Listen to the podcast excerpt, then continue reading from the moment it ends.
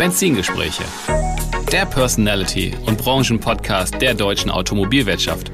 Der Podcast für und mit Menschen aus der deutschen Automobilbranche, die etwas zu sagen haben. Wir teilen die Liebe zum Automobil in persönlichen Erfolgsstories, die es wert sind, erzählt zu werden. Es geht um neue und verschiedene Blickwinkel auf die Autobranche und persönliche Meinungen zukünftiger Geschäftsmodelle und Mobilitätskonzepte. Vom prüfenden Blick in den Rückspiegel bis zur spannenden Aussicht mit Fernlicht in die mobile Zukunft. Ich bin Tim Klötzing, Experte der deutschen Autobranche, Online-Marketing-Spezialist, Unternehmercoach und Agenturinhaber.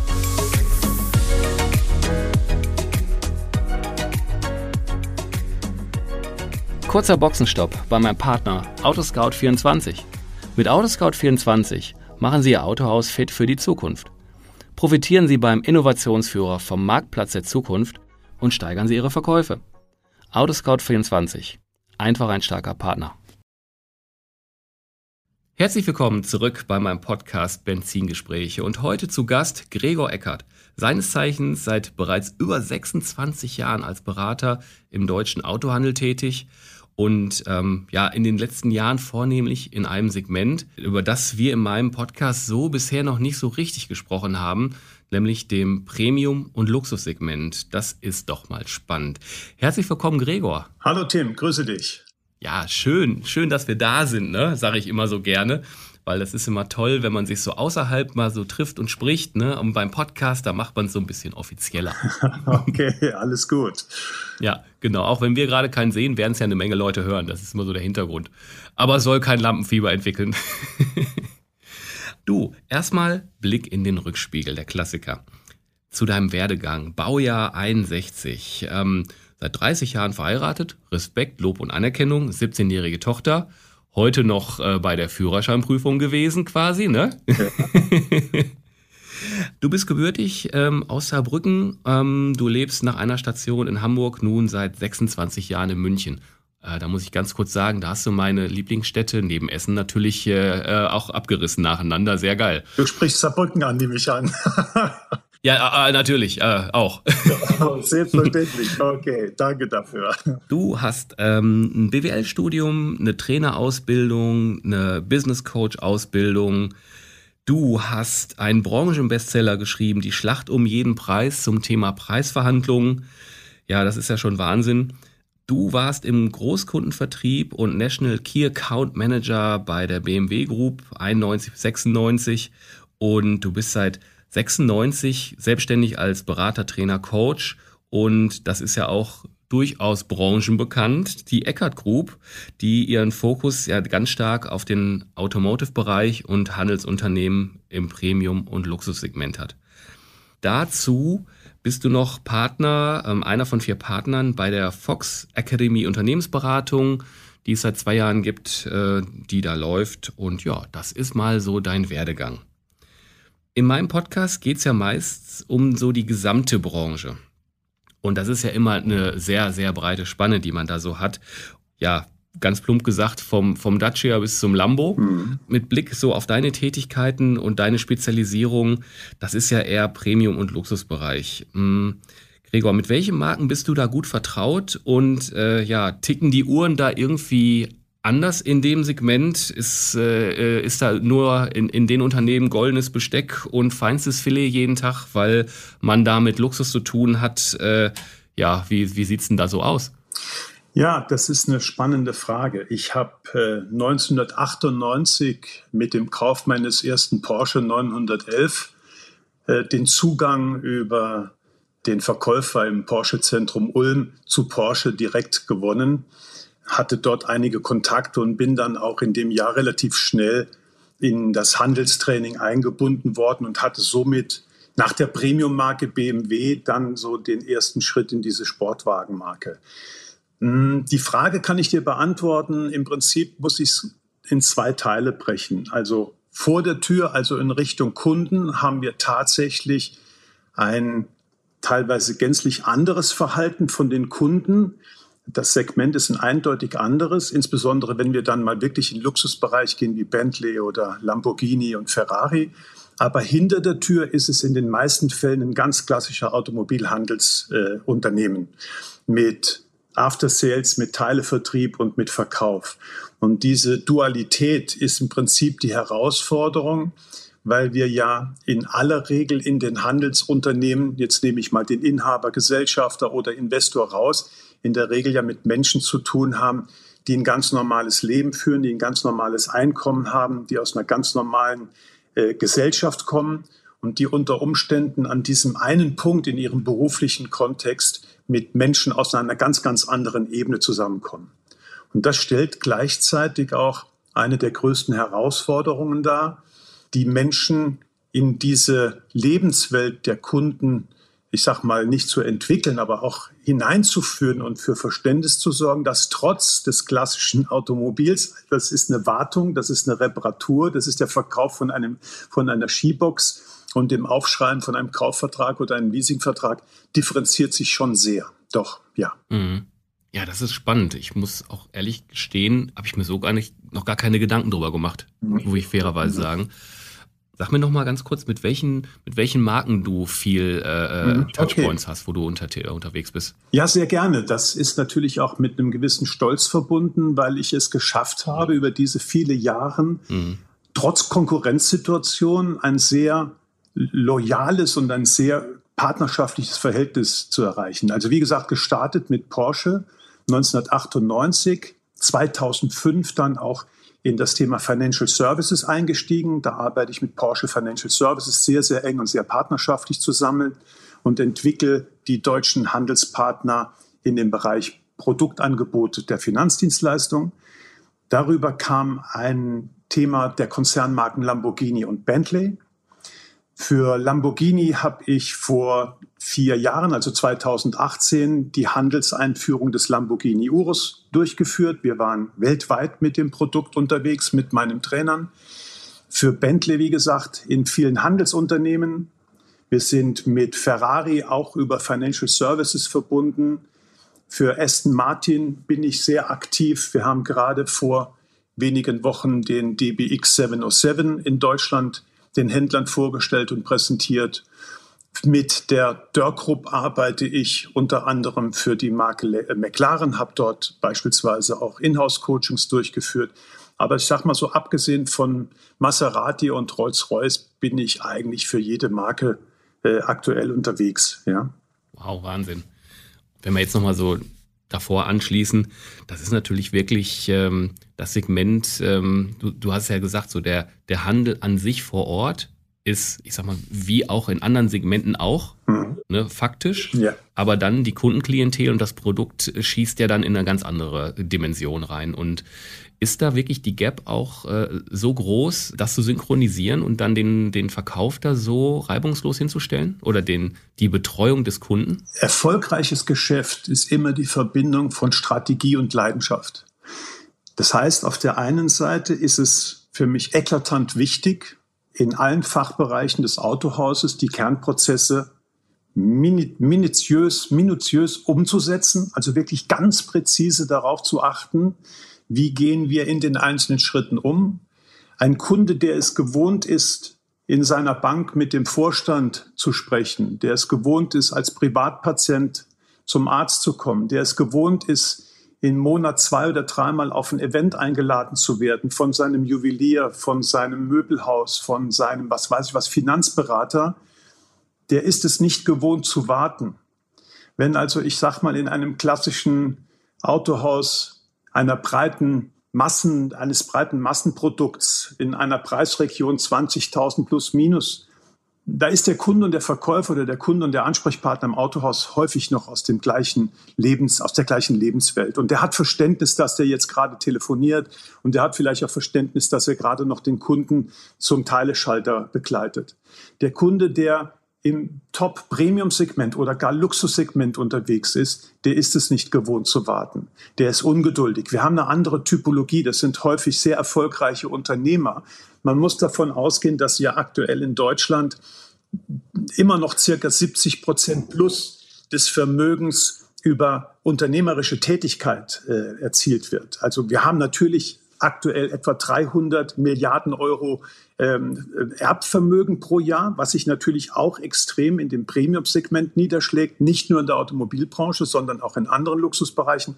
Aber wir müssen immer noch reflektieren, dass ein hoher Anteil Unternehmer da sind, die eine Anforderung in ihre eigenen Mitarbeiter aussprechen und sagen, das muss schneller gehen. Ich erwarte von dir, dass das pünktlich auf dem Tisch liegt und diese Anforderung multipliziert sich natürlich, wenn er sich ein Produkt kauft, das deutlich in der Größenordnung 200.000 Euro plus liegt. Also wenn wir mal Lamborghini und Bentley als Vergleich nehmen, dann liegen wir im Durchschnitt beim Start des Kaufs immer bei 250 bis 300.000 Euro. Und bei Lamborghini ist es keine Seltenheit, auch mal einen, einen Aventador SVJ in Sonderlackierung und Sonderleder für 600 oder mehr tausend, 100.000 zu verkaufen. Mhm. Und dann ist da schon eine wirklich andere Erwartungshaltung als der Verkäufer, der unter Umständen von einer Premium-Marke kommt wie Mercedes, BMW oder Audi oder gar von einer noch tiefer gesiedelten Marken, wenn ich jetzt mal nur das Preisniveau nehme. Und der sagt, wieso, der Kunde hat doch nur fünf Minuten gewartet. Aber die fünf Minuten sind im Premium-Segment eine Ewigkeit. Ja, hm. ja Wahnsinn, erstaunlich. Ich, ich würde mit dir ganz kurz noch mal so ein bisschen das äh, Spektrum noch ein bisschen aufmachen, so mit, mit Blick auf die letzten Jahre, in dem ja nur wirklich viel in und um den Autohandel herum so passiert ist. In deinen Kontakten mit dem Handel, wie geht's, wie geht's den Händlern da draußen? Ja, ich habe ja, weil du von Rückspiegel gesprochen hast, ja wirklich schon eine sehr lange Erfahrung in dem Bereich und wir haben das Wechselbad der Gefühle. Ja, wenn man sich vorstellt, das ist ja noch gar nicht so ganz weit weg. 1993 war Porsche kurz davor, an Mercedes-Benz verkauft zu werden. Und hätte es den Wendelin Wiedeking nicht gegeben, wäre die Situation vielleicht ganz anders ausgegangen, als sie dann am Ende ausgegangen ist. Und Porsche feiert seitdem eigentlich beständig ein Jahr nach dem anderen einen höheren Erfolg und steht besser da als jemals zuvor. Die letzten zwei Jahre trotz Corona-Krise waren ausgerechnet im Premium-Segment extrem gute Jahre, exzellente Jahre. Also ich kenne keinen einzigen Unternehmer im Luxussegment, der nicht mit einem Freudestrahlen auf die letzten beiden Jahre zurückschaut, wenn es um die Ergebnissituation geht. Also wenn wir die Entwicklung in dem Markt sehen, Preisentwicklung, beispielsweise das aktuelle Lamborghini Urus, Modelle drei Jahre alt mit 50.000 Kilometer teilweise über Neupreis gehandelt werden. Das schlägt sich natürlich in die Ergebnissituation der Investoren und Gesellschafter aus. Und ich denke, das ist das unternehmerische Interesse. Das ist die Frage, wie rentabel ist das ganze Geschäft? Und das ist schon sehr hervorragend. Wir haben allerdings auch, wenn ich jetzt so ohne Namen zu nennen, zwei, drei Marken sehe, ähm, vielleicht eher aus Großbritannien als aus Deutschland, die haben auch schon sehr bittere Jahre hinter sich, wo die Händler wirklich um jeden einzelnen Kunden gerungen haben, um jeden Eurocent Verdienst an den Fahrzeugen. Und ich glaube jetzt, wenn wir, wenn wir auch mal so ein Stück weit nach vorne schauen, die Zeit kann auch schnell wieder kommen, ja, weil wir natürlich eine Suppe angerührt haben in dem Segment, die preislich so überhitzt ist, ich meine, äh, du weißt, dass ich auch für einige ähm, Unternehmen arbeite, die sich exklusiv mit der Vermarktung von hochwertigen Gebrauchtwagen beschäftigt, unter anderem David Fein Sportcars in Hamburg, die ja ein extrem gutes Geschäft dort oben machen, aber auch logischerweise feststellen und sagen, an der einen oder anderen Stelle sind die Preise vielleicht doch nicht so gerechtfertigt, ja. Also wieso wird ein Porsche 911 Modell 964 C2 ich sag mal, für 90.000 Euro verkauft. Und wenn da auf dem Heckdeckel RS drauf steht, der hat ganze 10 PS mehr, sind unter Umständen 200 oder mehr 1000 Euro an dem Fahrzeug dran. Und da ist die Frage, wie wird sich das zukünftig entwickeln? Aber aktuell, wie gesagt, und da arbeiten wir ja beständig dran, sind die vertrieblichen Erfolge sehr, sehr gut. Mhm. Okay. Ja, das war mal spannend zu hören, weil ich habe ja viel sonst, ich sag mal, Feedback aus dem, ich, ich nenne es jetzt mal verkürzt, Volumenbereich, ne? Ähm, was, was da so los ist. Und ja, Tal der Tränen trifft es ja zum Teil, mhm. zum Teil schon ganz gut. Ne? Und das tut mir auch immer so leid, weil ich die Branche halt so liebe und auch den Handel auch so liebe, mhm. dass die da durch so harte Zeiten gehen und da an, an jeder Stelle ja laufend gefordert werden. Ne? Also das ist ja Wahnsinn. Ja, mhm. es sind häufig auch, Entschuldigung, es ja. sind auch wirklich, und das möchte ich auch in der Deutlichkeit sagen, es sind teilweise selbstverschuldete Situationen. Die Automobilbranche ist auch für mich die größte Leidenschaft. Also wenn du hier auf mein Regal schaust, da siehst du 20 Automodelle und 30 Büchern über die Luxusmarken und Automobile, die Pylone. Also ich lebe das ganze Thema privat und auch beruflich. Und ich hänge auch an der Branche und ich glaube auch an die Branche. Ähm, was ich allerdings im Detail an der einen oder anderen Stelle in den Handelsunternehmen erlebe, setzt für mich wirklich große Fragezeichen auf, warum wird die Situation nicht schneller und deutlicher erkannt. Du hast ja einige Podcast-Teilnehmer, ich denke mal an Oliver Bohn, was der mit seinem Unternehmen macht. Höchsten Respekt, großartig, wie der das Ganze managt, wie der seine Mitarbeiter einbezieht, die Ideenwerkstatt, mhm. der investiert Geld in die Weiterentwicklung seiner Mitarbeiter und die Erfolge zeigen ja auch, dass er auf dem richtigen Weg ist. Ich darf aber auch sagen, dass ich teilweise zwei und drei Jahre mit größeren Handelsgruppen spreche in der Akquisitionsphase und es wird keine Entscheidung getroffen. Es wird rausgeschoben, vertagt und teilweise wechseln die Ansprechpartner in dem Projekt zweimal. Mhm. Also ich glaube, dass viele Dinge wirklich hausgemacht sind und wenn die Unternehmer ihr, ihre unternehmerische Verantwortung nochmal deutlicher in die Hand nehmen würden, dass auch Segmente, die vielleicht jetzt nicht unbedingt im Luxussegment sind, aber dass die aufgrund ihrer Markenstärke ja, etwas erreichen können in dem Segment. Wir haben starke Handelsmarken. Volkswagen ist eine verdammt starke Marke. Audi, BMW, Mercedes. Aber wenn ich teilweise sehe, welcher Intrabrandwettbewerb da stattfindet, welche Preisvernichtung und damit auch Vernichtung von Werten, Unternehmenswerte auch für die Investoren. Mhm da können die teilweise von den etwas kleiner aufgestellten Unternehmen, nehmen wir so ein Porsche-Zentrum, das hat vielleicht im Schnitt 35, 40, 50, vielleicht auch immer aktuell gibt's größer mit 60 und mehr. Aber ich sage mal so im Schnitt 40, 50 Mitarbeitern, die beweisen ja, dass es funktioniert. Die Renditen sind in der Größenordnung das drei- und vierfache von dem Durchschnitt der restlichen Automobilmarken. Und schaut mal hin, welche Prozesse da umgesetzt werden. Nehmen wir nur mal allein das Thema Daten, ähm, Kundendaten. Ja. Mhm. Ich kenne im Premium-Segment, Luxussegment keine einzige Marke, die hier so fortschrittlich und so gut unterwegs ist wie die Marke Porsche. Ja. Und das stellt ja am Ende des Tages den Unternehmenswert her. Und da muss ich sagen, bin ich teilweise überrascht, wie ich, Entschuldigung, ich bin mal deutlich und klar, wie nachlässig einige Unternehmer, Geschäftsführer mit diesem Unternehmenswert umgehen. Hm? Mhm. Ja, das, ähm, das nehme ich auch so wahr. Und das ist ja aber auch echt schwierig, wenn wir jetzt äh, nicht auf die Marken schauen, sondern wirklich auf den Handel. In, in, in welchem Spannungsfeld die aber auch teilweise unterwegs sind, wo die gefordert werden. Ne? Also jetzt hier können wir gerne Buzzword-Bingo spielen, ne? Mhm. Digitalisierung, Online-Marketing, mhm. äh, Agenturmodell, was weiß ich nicht, da kommen wir ja gleich auch noch ähm, am Rande drauf zu sprechen. Wenn, das ist eh schon alles viel und mit dem Agenturmodell, wo wir gleich noch drüber sprechen werden, kommt ja am Horizont auch etwas, was definitiv für den guten Unternehmer das Warnsignal sein muss, seine eigene starke Marke zu prägen mhm. und die auch nach vorne zu bringen, weil sonst ist er halt austauschbar. Richtig, ja.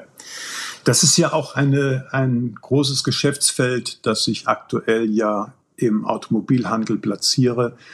Ich biete für größere Handelsgruppen eigene Akademien an. Das heißt, ähm, praktisch ein White Label für die unternehmensinterne Entwicklung der Mitarbeiter. Mhm. Weil ich habe eins festgestellt, äh, nicht nur ich, sondern auch andere, aber äh, die Konsequenz ist, die Automobilhersteller ziehen sich zunehmend mehr aus der Verantwortung der Personalentwicklung in den Handelsgruppen zurück. Mhm.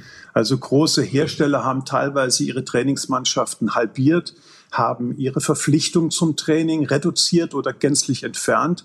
Und einer der Vorstände hat vor wenigen Jahren gesagt, das ist Entrepreneurship.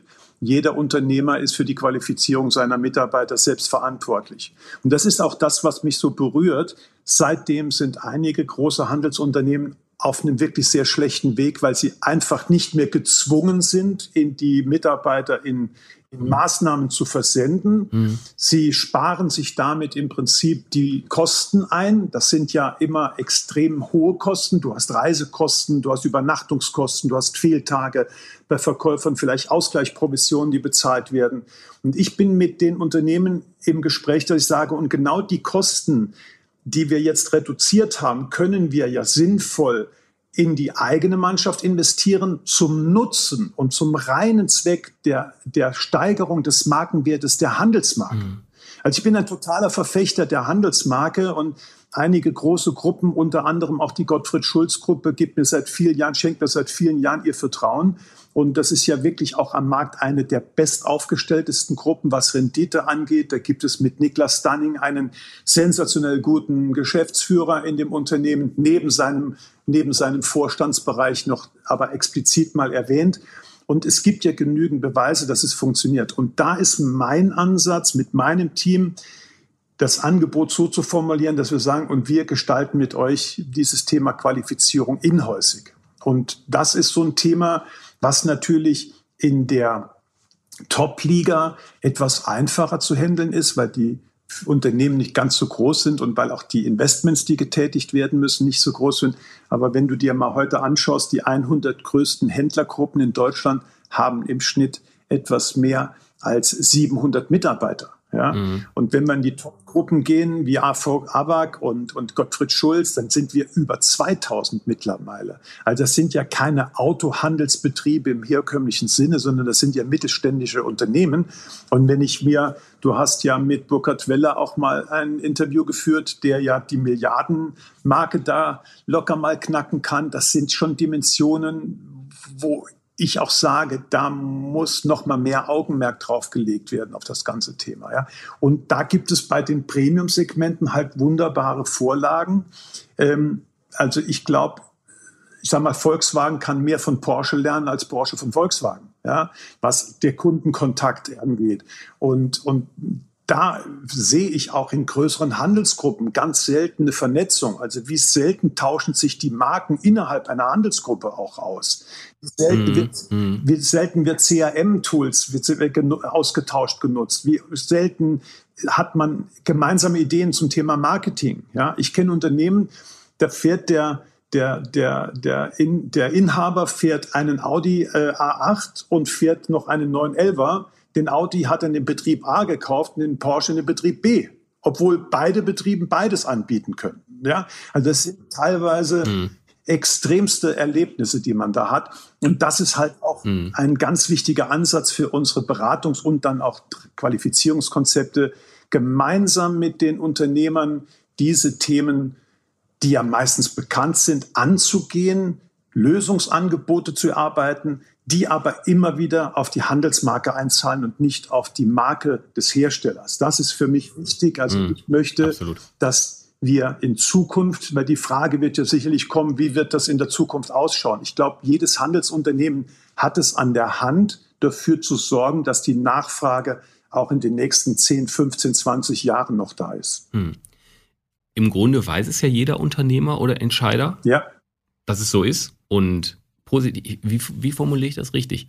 Positive Beispiele gibt es ja genug, mhm. weil das halt genau die Erfolgreichen sind. Die sind sehr erfolgreich, weil die im Team fungieren und mindestens das, das Top-Management oder das Management sehr gut aufgestellt ist und dann ja. mindestens gut runterdelegieren kann. Im Zweifel geht es dann halt bis runter, bis, bis auf jede Ebene, dass die Mitarbeiter qualifiziert Richtig. sind, auch im Team wirklich zu arbeiten und gemeinsam ranzugehen. Ne? Richtig. Das, das sind dann immer so die Beispiele, die man mitkriegt. Und das sind auch gar nicht so wenige, aber es sind weit, weit nicht genug, um, ich sag mal, der Herausforderung äh, des Handels in den nächsten Jahren wirklich gerecht zu werden, denke ich mal. Offen ausgesprochen hat die Branche in den zurückliegenden Jahren viele Themen verschlafen. Du sprichst die richtigen Punkte an. Es gibt Unternehmer, die, ich sag mal, ein gewisses Allgemeinwissen haben, die sich in ihrem Unternehmen halt nicht nur mit KPIs, mit Kennzahlen beschäftigt oder mit Organisationsentwicklung, sondern auch ein Menschenverständnis hat und die richtigen Leute an Bord holt und die richtigen Leute auch steuert Nehmen wir mal beispielsweise wieder Oliver. Es gibt auf der anderen Seite größere Handelsgruppen, wo der verantwortliche oder die verantwortliche Führungskraft, ähm, ich sage mal, sich ein wirklich gutes Team aufbaut. gibt es auch einige Beispiele. Ich hatte vorhin Niklas Dunning gesagt, es gibt hier in München eine Geschäftsführung bei der Mahag, die auch sehr gut aufgestellt ist, die diese Themen gerade synchronisiert. Also es gibt auch die Unternehmer, die sagen, okay, ich habe nicht die Kompetenz in allen Bereichen, aber ich sorge dafür, dass ich die richtigen Kompetenzen aufbaue. Exakt. Und das ist Entrepreneurship. Ja, das ist, wie finde ich die richtigen Talente für mein Unternehmen? Und das funktioniert mit charismatischen Führungskräften. Also ich kenne selten top qualifizierte Menschen, die sich rein über ein Gehalt in ein Unternehmen einsteuern lassen. Aber ich kenne sehr viele, die sagen, ich habe die Chance gesehen, ich habe die Motivation dazu, ich möchte mich beweisen, ich möchte zeigen, dass es funktioniert. Und diese Talente gilt es zu suchen, zu qualifizieren, zu fördern und dann auch entsprechend einzusetzen und natürlich auch zu halten. Und das ist ein Thema, was ich habe das mal vor ein paar Jahren auf einem Vortrag gesagt. Ich habe gesagt, weißt du, ich kenne eine Menge Unternehmer, Tim, die reisen auf die Automechaniker, weil sie eine neue Hebebühne brauchen. Die nehmen ihren Serviceleiter mit und noch den Teilemann und noch vielleicht noch den kaufmännischen Leiter. Und dann kaufen die da zwei Hebebühnen. Und teilweise werden Personalgespräche für Führungskräfte innerhalb von einer oder zwei Stunden abgefrühstückt komm, den stellen wir jetzt ein. Also es ist teilweise wird mehr investiert in eine Sachanlage des Unternehmens als in einen Mitarbeiter. Ja, mhm. und und du, du verstehst mich bitte, es ist mein Berufszweig. Ich bin Menschenentwickler. Ich bin jemand, der, mhm. der die Unternehmen dabei begleitet, das vorhandene Personal entsprechend zu entwickeln. Deshalb breche ich dafür eine Lanze. Natürlich ist eine Hebebühne auch sinnvoll und richtig und wichtig und produktiv, aber die Verhältnismäßigkeit Absolut. ist für mich manchmal nicht in dem Sinne, was, was die Aufgabenstellung ja. am Ende des Tages verdient. Ja, sorry. Ja, ist, ist, ein, ist ein plakativer Vergleich, aber ja, der ja. ist ja so passiert und, und der passiert ja so. Das ist ja das Schlimme dabei. Und ähm, ich glaube schon, ich bin auch ein Riesenfan davon, den Menschen in den Mittelpunkt zu stellen, im Kontext seiner Kompetenz und seiner Aufgabe, die bestenfalls dazu passt. Glaube, dass das im Handel bei der einen oder anderen Gruppe inzwischen auch durchgesickert ist und ähm, da halt auch Wert drauf gelegt wird. Aber da ähm, das ist halt noch eine, die, die Spitze des Eisbergs. Also da ist doch ganz viel Potenzial da, weil in der Branche arbeiten eine Menge Menschen und da gibt's noch ganz viel zu holen. Und äh, wenn das nicht getan wird, könnte die Zukunft interessant werden, sagen wir mal so. Ja. Absolut. An der Stelle wechseln wir mal neben dem Blick aus dem Rückspiegel raus und machen das Fernlicht an und gucken nach vorne. Okay. Wie sieht die nahe Zukunft im Handel im Premium- und Luxussegment so aus? Ja, rosig. also, ich begleite gerade einige Porsche-Zentren dabei, das Team aufzustellen für Porsche Destination. Und entschuldige, dass ich immer wieder Porsche erwähne, aber die machen ihren Job halt verdammt nochmal richtig gut. Ja? Und äh, die können an vielen Stellen auch Beispiel sein für die anderen. Wenn sie dann bereit wären, mal, sag mal, den Hut des, Selbstbewusstseins auszuziehen und mal zu schauen, was machen denn die anderen. Mhm.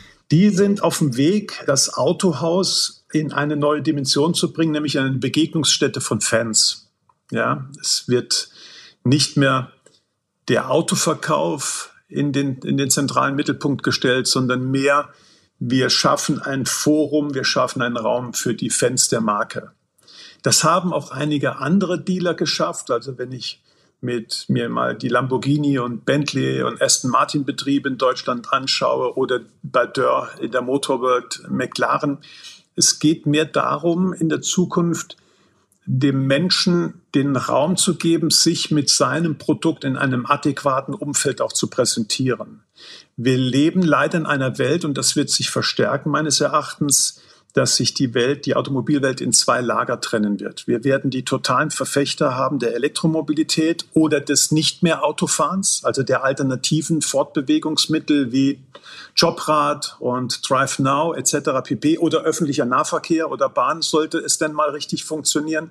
Und auf der anderen Seite werden wir die Petrolheads haben, die nach wie vor am Samstagabend mal sagen, okay, ich fahre heute mal noch einmal um den Starnberger See oder ich bespreche mich mit ein paar Freunden und fahre mal, mhm. ähm, wie ich es jetzt auch vor wenigen Wochen gemacht habe, ein bisschen über die wunderschönen Straßen rund um die Dolomiten. Also ich glaube, dass wir den Kunden mehr Erlebniswelt schaffen müssen und mit Kaffee und Cars beispielsweise auch Veranstaltungen, wo man sich auch wieder traut, mit seinem 700 oder 800 PS Auto äh, hinzufahren. Wir werden zunehmend mehr in die Personalentwicklung investieren müssen, weil wir in eine extrem heterogene Welt kommen. Also wenn ich mir Porsche angeschaut habe 1998, 96, 98, als der 9 und 6 auf die Straße kam, erster wassergekühlter Motor bei Porsche, da war ein Porsche-Kunde, ich sag mal tendenziell gefühlt 55 Jahre alt, der hat sich seinen Lebenstraum erfüllt, hat sich einen 911er gekauft, dann irgendwann später kam ja Cayenne etc. pp dazu und heute haben wir ja, Tim, die Bandbreite von Ende 20 bis in die 60 hinein, die ein Auto kaufen. Ich habe vor wenigen Wochen, ich coache im Moment einen Juniorverkäufer hier bei Lamborghini in München und ich habe meinen mein Termin dort wahrgenommen und im gleichen Kontext hat ein Kollege von ihm einen Huracan STO ausgeliefert. Der junge Mann war maximal, also er war garantiert noch unter 30, hat seine Freundin dabei gehabt die hätten wir normalerweise vermutlich in einem VW oder Toyota oder einem Peugeot-Autohaus er, äh, äh, erwartet. Und die haben dort ein Fahrzeug in der Größenordnung plus 300.000 Euro äh, in Empfang genommen. Also das heißt, wir müssen dieses Spektrum und die Erwartungshaltung, die dahinter steht, breiter machen. Es ist nicht mehr der Kunde, der heute das Auto kauft, sondern die Bandbreite ist gigantisch groß im Premium-Segment. Ja? Und ähm, da auch für gestandene Verkäufer, wir haben ja im Luxussegment teilweise auch Verkäufer, die machen das schon 20, 25, 30 Jahre lang, ja, mhm. und die sagen, ja, ich habe dem jetzt den 40. Wagen verkauft und der hat eine Sammlung mit 80 Autos und äh, aber es kommen auch diese Internetstars, die YouTuber, die Influencer, die jungen Erben kommen in die Läden rein. Die haben eine ganz andere Erwartungshaltung an das Personal, an den Service, an die Attitude, an das Verhalten, an die Angebote, die geliefert werden müssen. Also wir machen beispielsweise mittlerweile Auslieferungspartys. Also wenn jemand sein Auto abholt, dann kann der seine fünf, sechs besten Freunde einladen oder Freundinnen einladen, macht, dann gibt es ein kaltwarmes Buffet, da gibt es jemand, der das Ganze mit, mit Video ausnimmt. Wir lassen über den Betrieb eine Drohne fliegen und dann kriegt der, der Kunde, der sein Auto abholt, am Tag darauf ein richtig cooles Video, das er dann auch ins Netz stellen kann. Also das sind Ideen, da würde sich einer in meiner Altersklasse davor sträuben, ja, der würde sagen, Gottes Willen mag ich nicht. Aber ich glaube, das ist genau für die jungen Leute das Thema.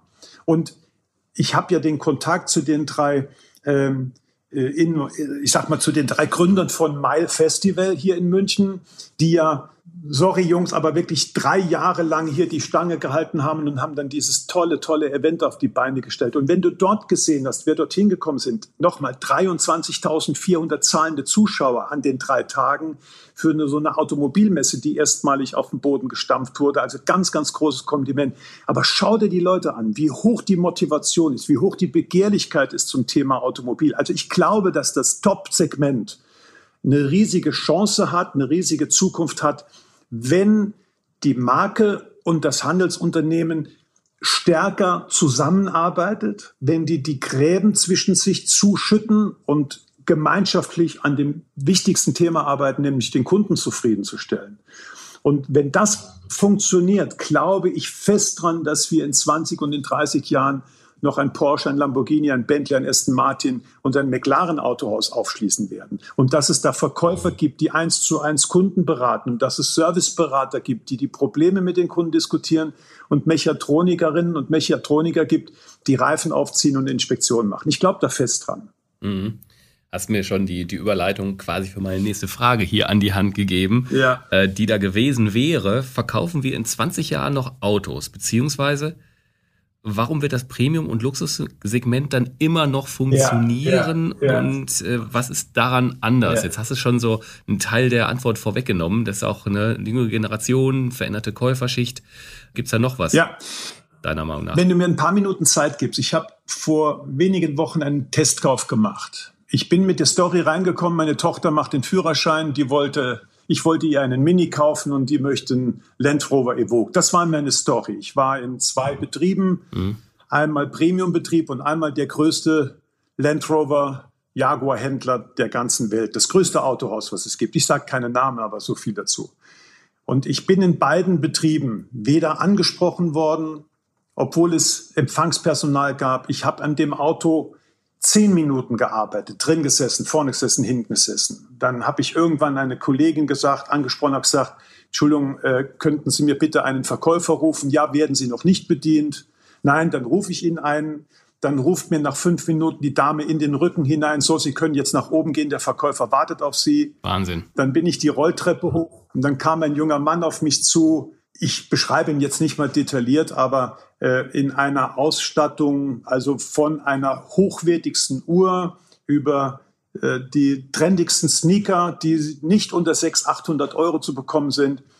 Der hat mich weder vernünftig begrüßt, der ist auf mein Thema nicht eingegangen der hat keinen Namen von mir, der hat keine Adresse von mir, der hat keine Telefonnummer von mir. Und das ist mir an einem Tag, lieber Tim, zweimal passiert, aber unisono identisch. Und dann muss ich sagen, wenn mir das als Kunde passiert, dann frage ich mich, was muss passieren, dass ich mir das noch einmal antue und es in einem dritten Autohaus versuche? Oder ob ich dieses Auto, sofern es den digitalen Weg gibt, dieses Auto digital bestelle. Und das ist einfach die Frage. Also die Frage wird mir ja immer wieder gestellt, Gregor, verkaufen wir in 5, in 10, in 15, in 20 Jahren noch Autos? Und ich sage es jedem Einzelnen, es liegt an dir. Mhm. Es liegt einzig ja. und allein an dir. Der einzige Mensch, der es bewegen kann, sitzt gerade auf deinem Stuhl, weil mit der Arbeit, die du heute für den Kunden erledigst, entscheidest du, ob er nochmal zu dir kommt. Und ich habe leider in meinem Umfeld sehr, sehr, sehr viele negative Erfahrungen gemacht. Du musst dir mal eins überlegen, Tim. Nimm mal so einen, nimm mal wirklich High-End-Premium-Segment. Der versteuert im Jahr eine Million.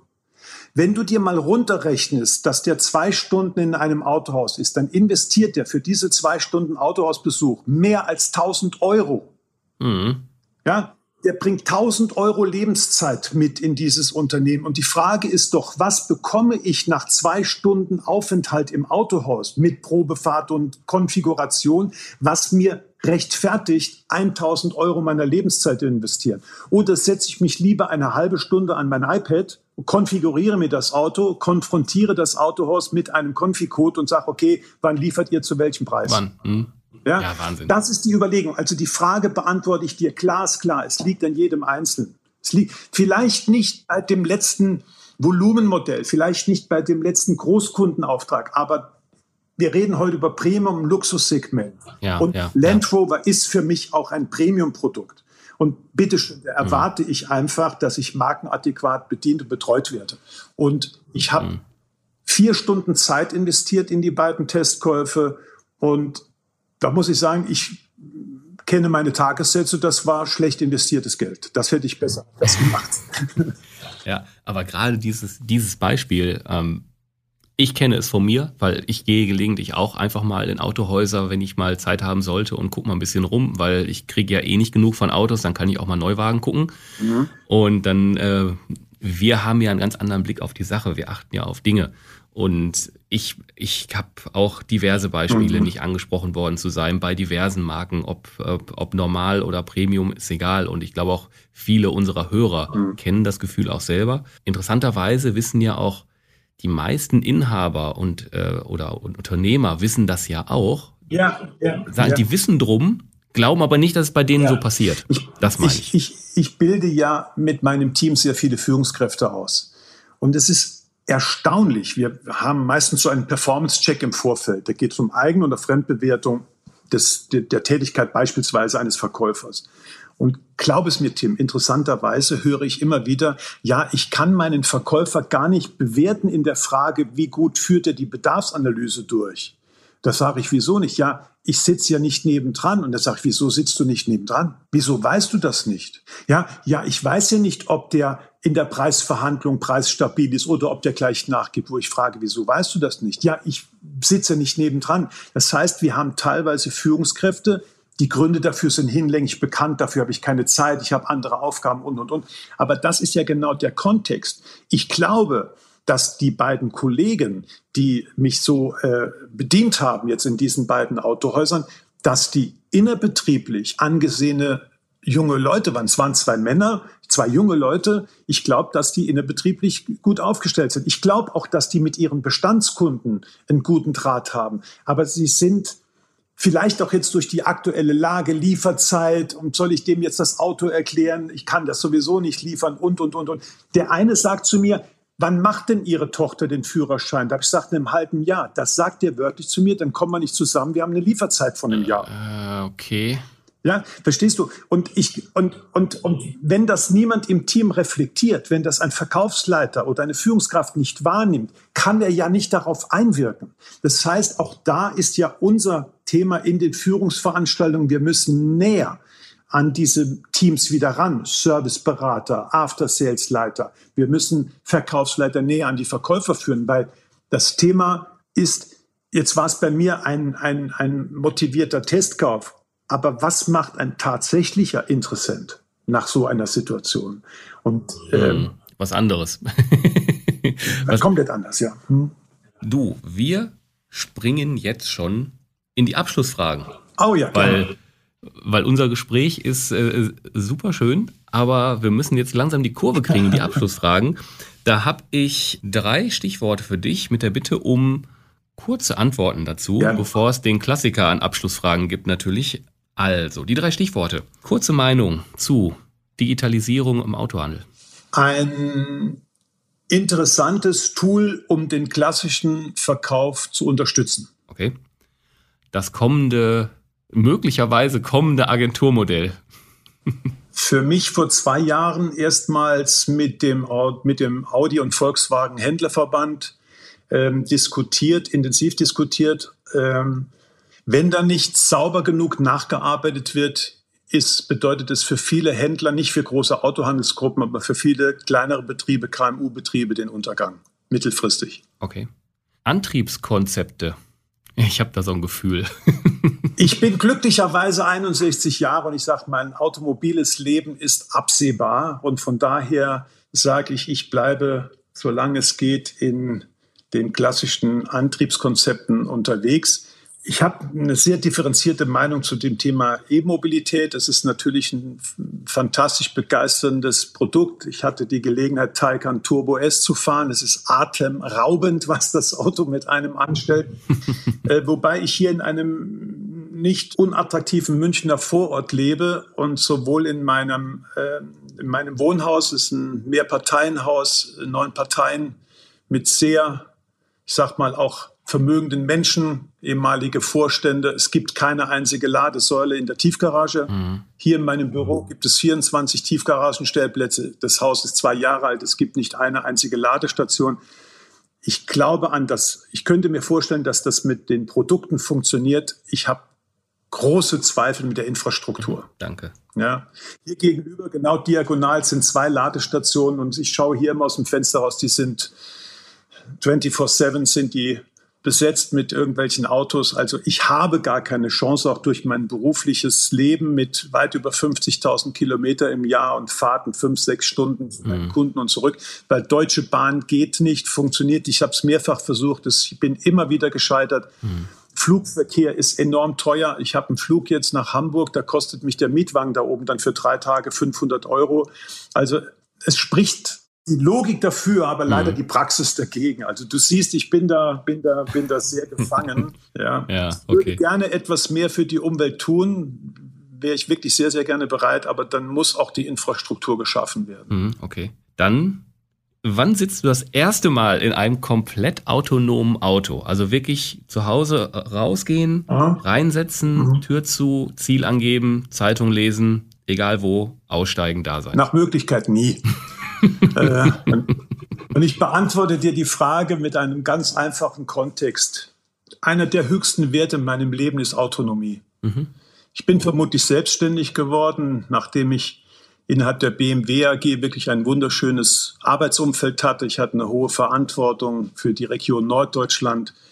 Ich habe ein exzellentes äh, Personalgespräch gehabt mit Entwicklungsplan und habe mich trotzdem entschlossen, 1996 aus diesem Unternehmen auszusteigen und in eine Ein-Mann-Gesellschaft einzutreten, weil mir die Selbstständigkeit, die freie Entscheidung ähm, das Wichtigste ist im Leben. Und von daher möchte ich bis zum letzten Tag.